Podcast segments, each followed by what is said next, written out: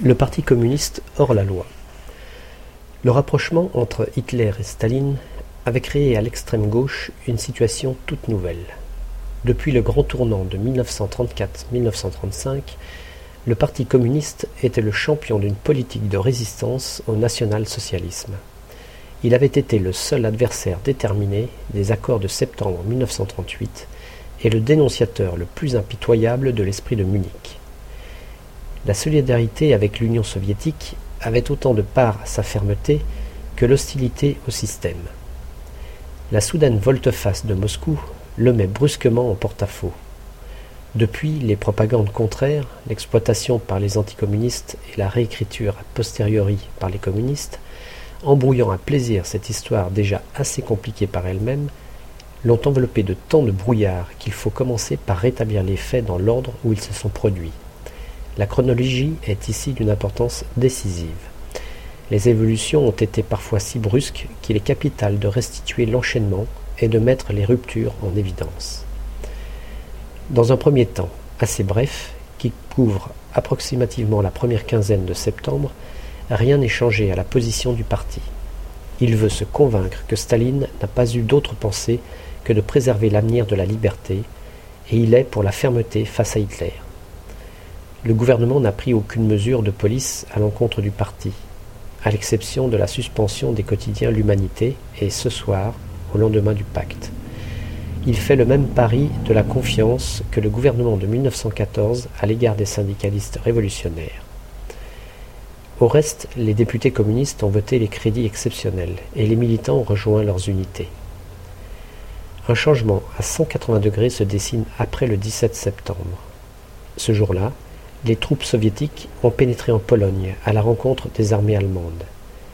Il est désormais patent que ce n'est pas pour euh, secourir la Pologne, mais bien pour prélever leur part des dépouilles de la malheureuse nation. L'armée rouge vient border le cours du Bug, qui délimite désormais les zones occupées par les deux signataires du pacte du 23 août. La présomption qu'il existe un accord secret de partage est confirmée. Situation toute nouvelle, l'Union soviétique n'est plus seulement coupable de neutralité complaisante pour l'agresseur. Dès lors, les communistes, qui ne désapprouveraient pas l'intervention soviétique, donneraient leur assentiment à l'action belliqueuse d'une puissance étrangère qui est l'ennemi déclaré du pays pour le salut duquel la France est entrée en guerre. Or, à peu près dans le même temps, il apparaît à quelques indices que la direction du Parti communiste français infléchit son orientation. Hier, elle approuvait l'entrée en guerre. Maintenant, elle la dénonce comme une guerre impérialiste, dictée au peuple par les intérêts du capitalisme. Ses élus font campagne pour que la France accepte les offres de paix immédiate de Hitler. Le parti, reniant quatre années de conversion patriotique, fait retour au pacifisme et au défaitisme révolutionnaire. Le 4 octobre, Maurice Thorez, obtempérant à un ordre de l'international, quitte son cantonnement et disparaît. On le retrouvera quelques mois plus tard à Moscou. La désertion en temps de guerre du secrétaire général consomme la rupture du parti avec la nation. Cette volte-face a jeté le trouble dans le parti. On mesure mal l'étendue des dissidences. Le parti ayant été aussitôt acculé à la clandestinité et un réflexe élémentaire de solidarité ayant retenu les dissidents d'étaler leurs désaccords. On connaît cependant quelques ruptures notoires, telles celles de Paul Nizan. On a aussi dit que Gabriel Péry, le spécialiste de la politique étrangère, avait connu quelques états d'âme. Vingt-deux des députés élus en 1936 ont désavoué la direction et quitté le groupe parlementaire. Près d'un tiers de ceux à qui le parti avait confié l'honneur de le représenter. Si telle fut la proportion chez les hauts responsables, on imagine ce que dut être le désarroi chez les militants, en particulier chez ceux, de beaucoup les plus nombreux, qui avait rejoint le parti en 1935-1936 parce qu'il s'identifiait à la défense des libertés démocratiques contre les dictatures, et qu'il avait été le seul à s'opposer à Munich. Il n'est donc pas déraisonnable d'estimer qu'à partir du début d'octobre 1939, le parti est en pleine décomposition. Seules les mesures de répression ont limité sa désintégration et fait obstacle à la manifestation grand jour des divergences sur la ligne adoptée par la direction alignée sur Moscou. Léon Blum aurait souhaité que ne fût prise à l'encontre des communistes aucune mesure de contrainte, Mais comment un gouvernement responsable du moral de la nation aurait-il pu tolérer qu'une formation politique se déclarât solidaire d'une puissance étrangère devenue l'allié et la complice de l'ennemi, et que ses représentants élus fissent ouvertement leur les propositions de paix de Hitler sur le cadavre de la Pologne amie et vaincue. En 1914-1918, des hommes politiques avaient été poursuivis, traduits en haute cour, condamnés pour intelligence avec l'ennemi pour beaucoup moins. La répression ne s'abat sur le parti qu'après l'invasion de la Pologne par l'armée soviétique. La dissolution est décrétée le 27 septembre. Le 20 février 1940, la Chambre prononce la déchéance des 45 députés qui n'ont pas rompu ouvertement avec l'URSS. Quelques jours plus tard, ils sont condamnés à des peines d'emprisonnement et transférés dans le sud algérien. La police tracte les militants suspects de rester en contact avec la direction clandestine formée depuis le départ de Torres par Jacques Duclos et Benoît Frachon, ou qu'on surprend à faire de la propagande en faveur d'une paix blanche. La chasse aux communistes est menée avec une ardeur égale dans les syndicats. Tous ceux qui n'ont pas publiquement désavoué le pacte germano-soviétique sont écartés des postes de responsabilité. Les communistes prendront leur revanche en 1944, en excluant impitoyablement tous les syndicalistes qui ont pactisé avec les Munichois. Les mois passent, et la situation intérieure se dégrade lentement. Les mobilisés se demandent à quoi rime cette attente inutile. L'activité politique, suspendue depuis l'entrée en guerre, se réveille dans la classe politique. Les députés regimbent contre le style du président du Conseil, dont l'autorité s'effrite.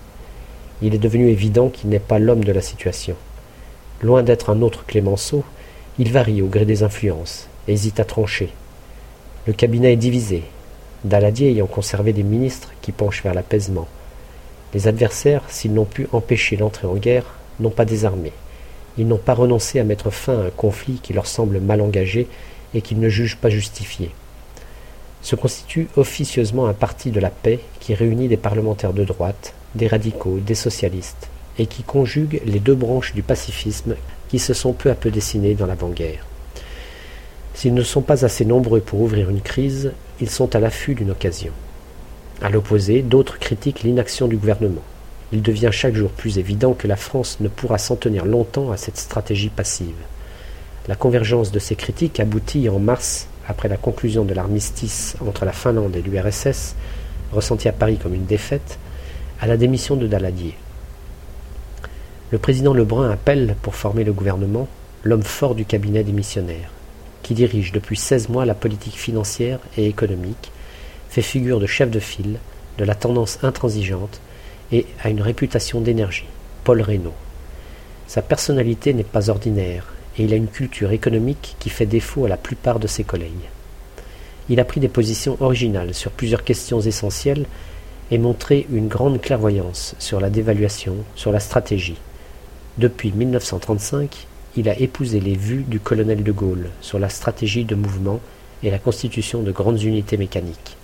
Mais il s'est aussi acquis beaucoup d'ennemis par sa façon de faire la leçon et son absence de modestie. La gauche n'oublie pas qu'il vient de la droite, et une partie de la droite craint qu'il ne jette le pays dans des expéditions aventureuses. Cette défiance et cette réserve s'expriment au cours du débat sur la déclaration du gouvernement qui a été écrite par De Gaulle. Dans le scrutin, les députés se divisent. 268 votent la confiance, 156 la refusent et 3 s'abstiennent. L'addition des noms et des abstentions est, à une voix près, égale au vote positif. Et encore n'a-t-on jamais été tout à fait sûr de cette voie de différence? Paul Reynaud a obtenu le concours des socialistes, ce qui élargit sa majorité en direction de la gauche. Il a écarté Georges Bonnet, l'âme de la politique de conciliation avec l'ennemi, mais a pris dans son gouvernement des hommes qui ne sont guère moins hostiles à une politique de fermeté. Pour marquer leur détermination, la France et la Grande-Bretagne s'engagent le 28 mars par un acte solennel à ne négocier et ne conclure d'armistice ou de traité de paix durant la présente guerre si ce n'est d'un commun accord. On verra sous peu les conséquences de cet engagement. Une stratégie plus offensive prévaut. Pour interdire le transit du fer suédois vers l'Allemagne, il est décidé de miner les eaux norvégiennes. Anticipons sur un succès encore à venir, Paul Reynaud déclare à la radio que la route du fer est définitivement coupée. Simultanément, les Alliés pressent la Turquie d'entrer en guerre. La guerre va-t-elle prendre un autre cours et contraindre l'ennemi à réagir? Mais c'est le Troisième Reich qui va prendre l'initiative. Le 9 avril, les troupes allemandes envahissent le Danemark, occupées sans coup férir, et débarquent en Norvège. Un corps expéditionnaire franco-britannique reprend aux Allemands, à la fin de mai, le port de Narvik, dans l'extrême nord, par lequel le minerai de fer est exporté.